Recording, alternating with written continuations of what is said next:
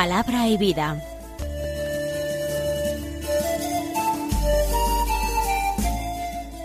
Con el padre Manuel Horta desde Sevilla.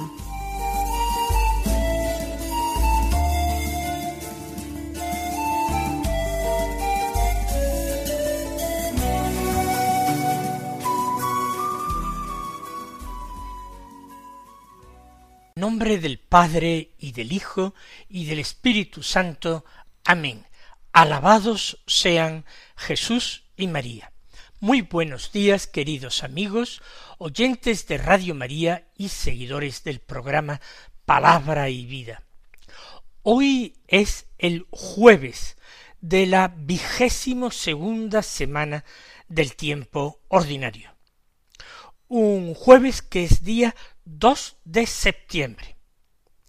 La Iglesia no celebra en el día de hoy la fiesta de ningún santo en particular, aunque como ustedes ya saben, en los calendarios particulares sí que puede haber fiestas y memorias de santos.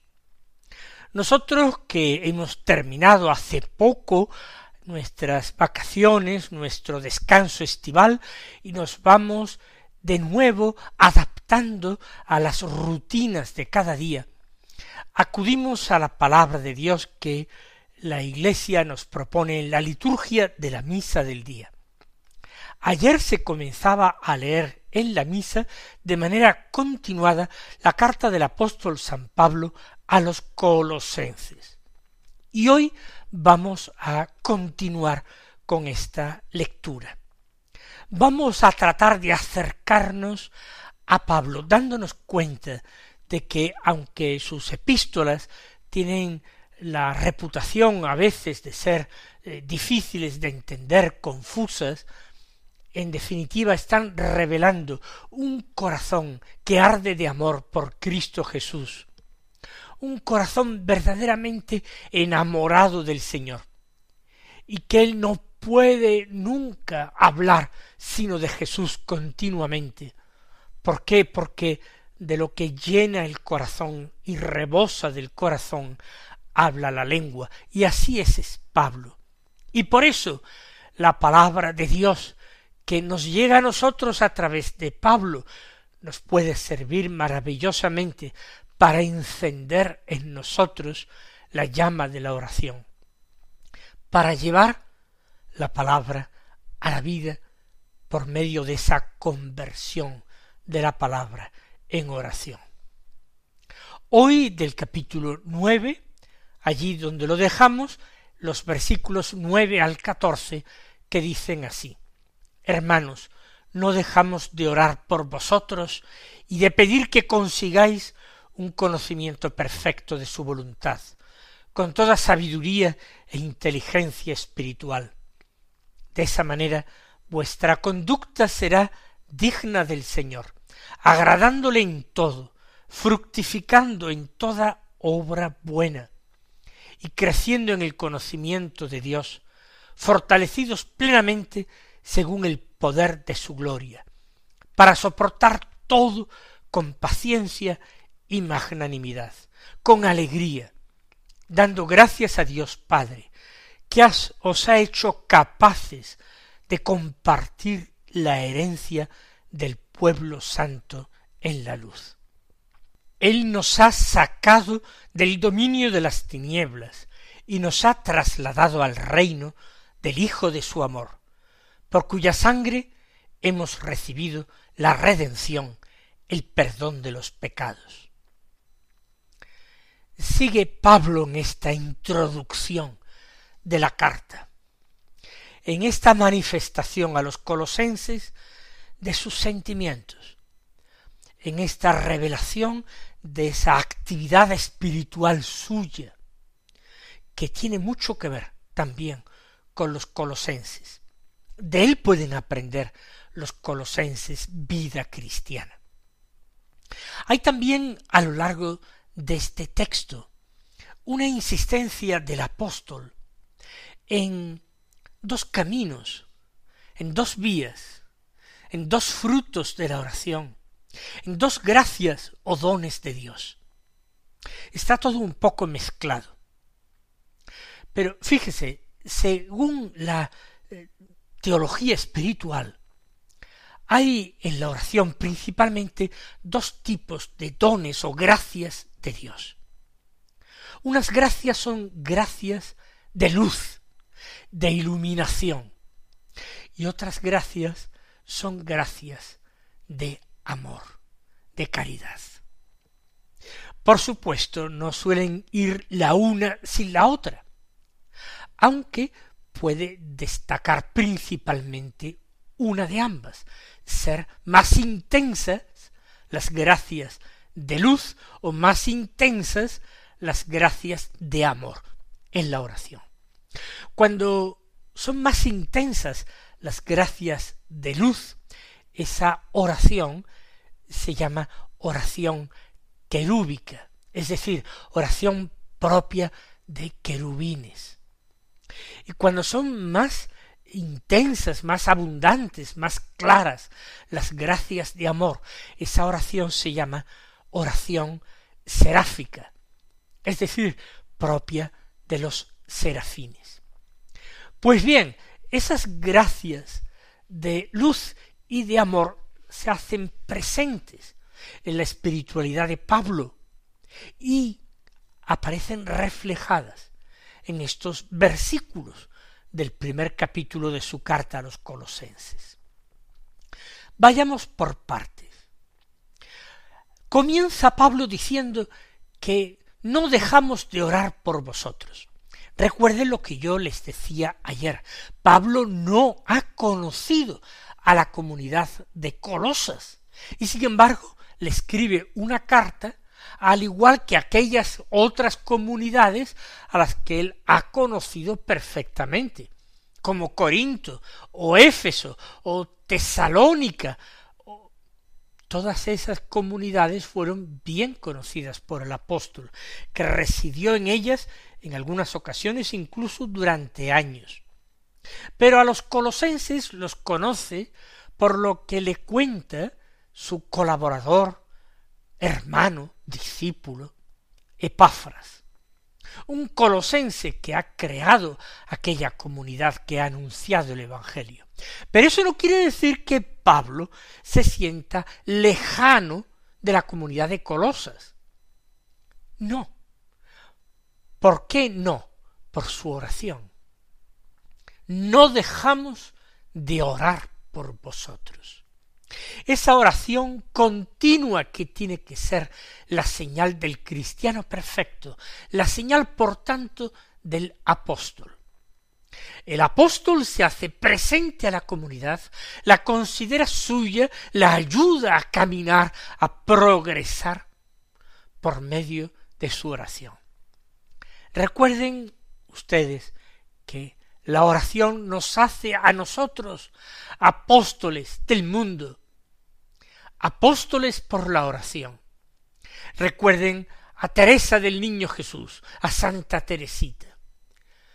Cómo ella sentía esa ansia incontenible que no podía saciar jamás, de asumir en sí misma y vivir todas las vocaciones, la del misionero, la del apóstol, pero ella no simplemente quería ser misionera en un solo lugar, querría ir a todos los continentes y países a anunciar el Evangelio. Ella no querría morir solamente una muerte, sino experimentar todas las muertes, todos los tormentos de los mártires, la cruz, las llamas, los azotes, todo, hasta que al fin el Señor le revela a través de un texto paulino que el amor es lo que une a todas las vocaciones.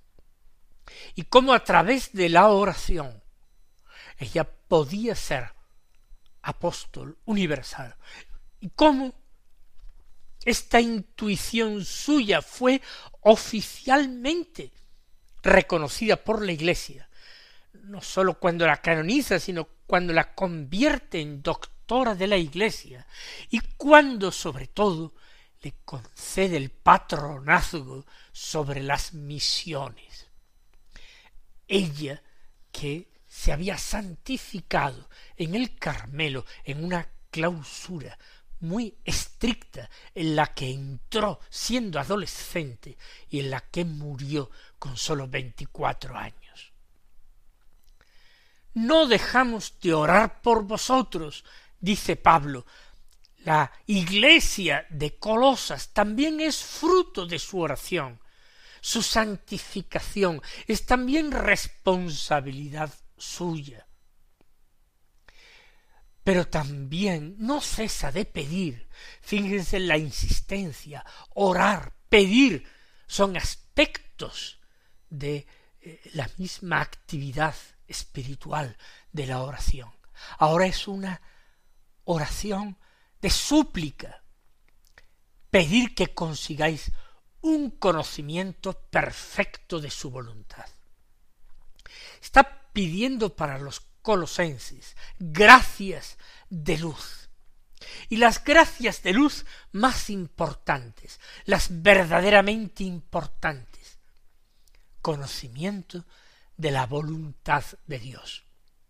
A esto se dirige la vida espiritual, la vida es cristiana, ya que nuestra identificación con Cristo, nuestra configuración de Él, no puede alcanzarse sino por la voluntad, no por el sentimiento, sino por la voluntad. Y nuestra voluntad se mueve por la luz y la gracia, o la gracia de luz que el Señor derrama sobre ellas con abundancia. Sí, que conozcáis un conocimiento perfecto de su voluntad, para que de esta manera podáis uniros perfectamente a Jesucristo, podáis ser verdaderamente otros Cristos, puesto que Jesús nuestro Señor dijo en el Evangelio que Él no había venido a hacer su voluntad, sino la voluntad del que le envió.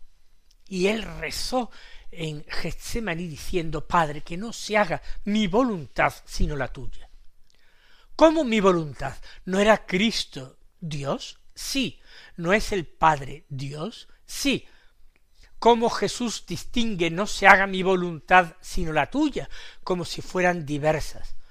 Muy sencillamente, porque Jesús, en cuanto que tenía una verdadera naturaleza humana, también tenía una voluntad humana, un entendimiento humano, una memoria humana. Era un hombre perfecto y tenía, por tanto, en la perfección de su naturaleza, las tres potencias humanas.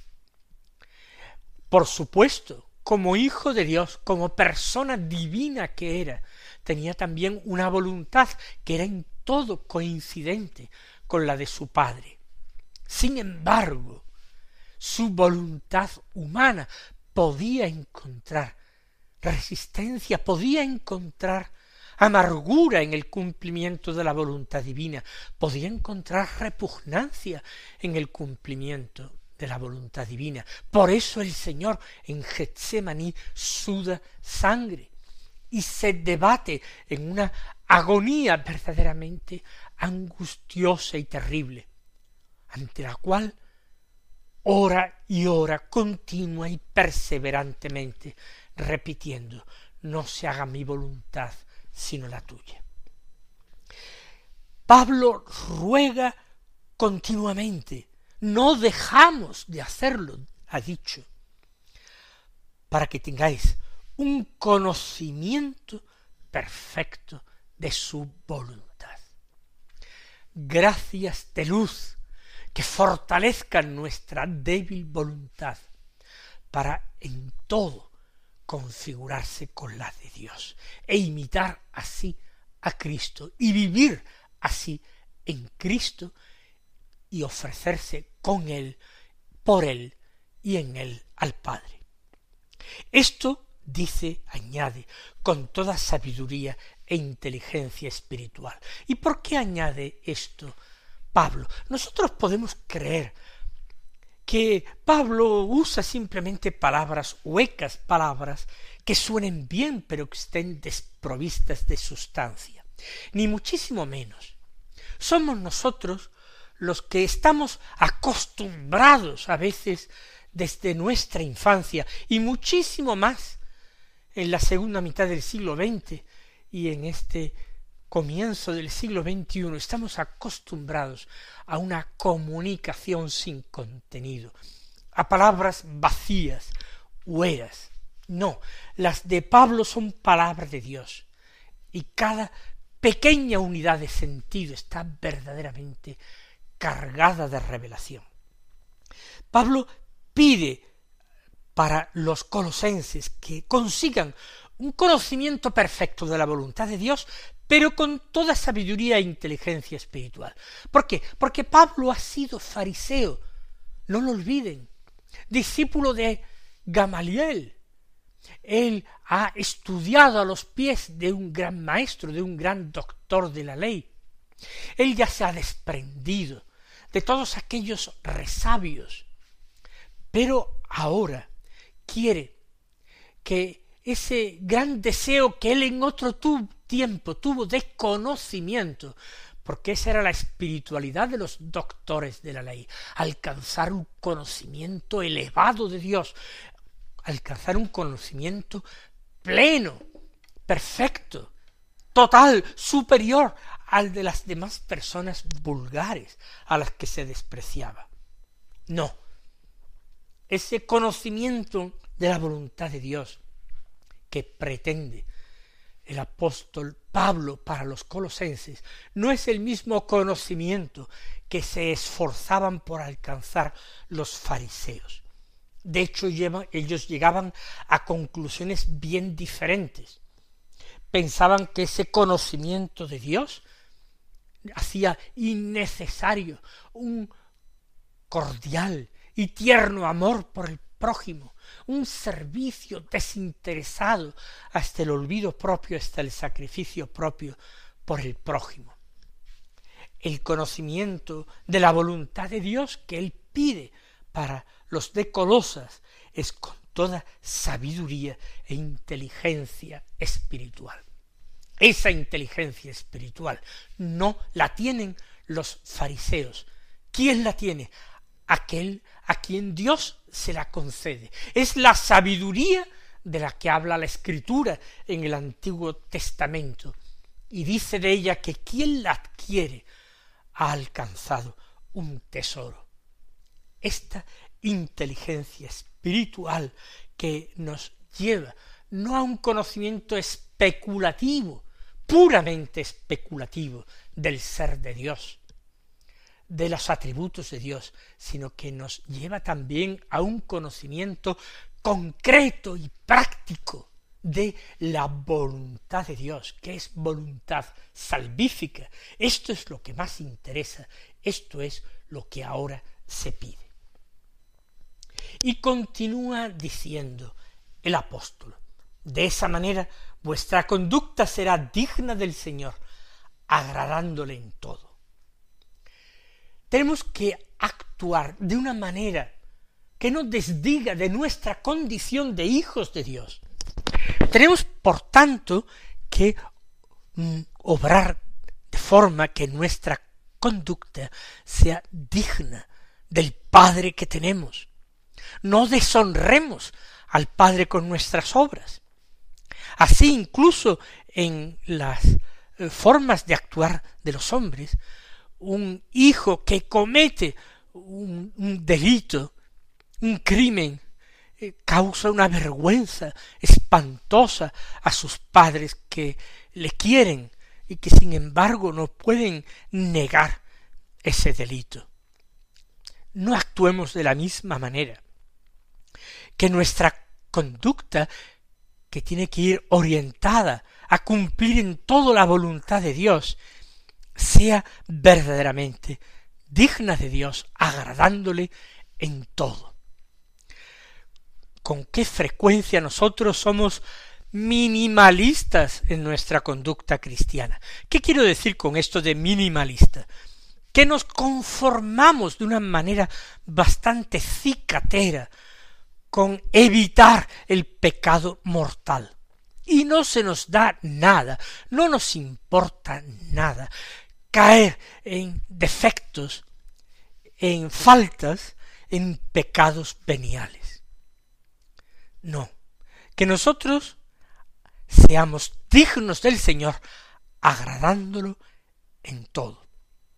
Y añade, fructificando en toda obra buena y creciendo en el conocimiento de Dios, fortalecidos plenamente según el poder de su gloria. Qué palabras tan hermosas. Es que cada una de estas palabras, como se dan ustedes cuenta, dan para una meditación muy jugosa. Una meditación que inmediatamente tenemos que ir convirtiendo nosotros en motivo de examen de conciencia, en inspiración para nuestras súplicas, para nuestros ruegos a Dios. Seguimos con lo que está pidiendo Pablo, este crecimiento en el conocimiento, en la inteligencia espiritual, para alcanzar el verdadero y supremo conocimiento de la voluntad de Dios y cumplir ésta agradando a Dios. Pues bueno, añade, fructificando en toda obra buena. Hay que dar fruto. El Señor Jesús puso en el Sermón de la Montaña ese ejemplo, esa parábola, esa comparación. Un árbol dañado no puede dar fruto bueno. En cambio, un árbol sano no da un fruto dañado. Por sus frutos los conoceréis. Esto dijo el Señor Jesús. Pablo retoma esta comparación que conoce. Por eso dice, fructificando en toda obra buena. Si vosotros habéis recibido la semilla de Cristo en vuestro corazón, si habéis crecido, ahora se trata de dar fruto. Porque la abundancia de hojas, de follaje, no sirve para nada, es un puro adorno. Lo fundamental, lo que da su valor al árbol, a la planta, es el fruto. Fructificando en toda obra y creciendo en el conocimiento de Dios, fortalecidos plenamente según el poder de su gloria. Creciendo, la planta también eh, necesita un cultivo, un riego, un abono, una poda. También de ello nos habló el Señor Jesús para su crecimiento. Tenemos que crecer espiritualmente según el poder de su gloria porque la gloria de Dios es la vida del hombre, es la felicidad del hombre, esa es la gloria de Dios. Y nosotros hemos de crecer espiritualmente según el poder de su gloria y para su gloria. Mis queridos hermanos, que el Señor nos vaya concediendo cada día un conocimiento más profundo y una inteligencia y una comprensión más profunda de su palabra para que también nosotros podamos fructificar y unirnos a Él, cumpliendo en todo su voluntad. El Señor os colme de sus bendiciones y hasta mañana si Dios quiere.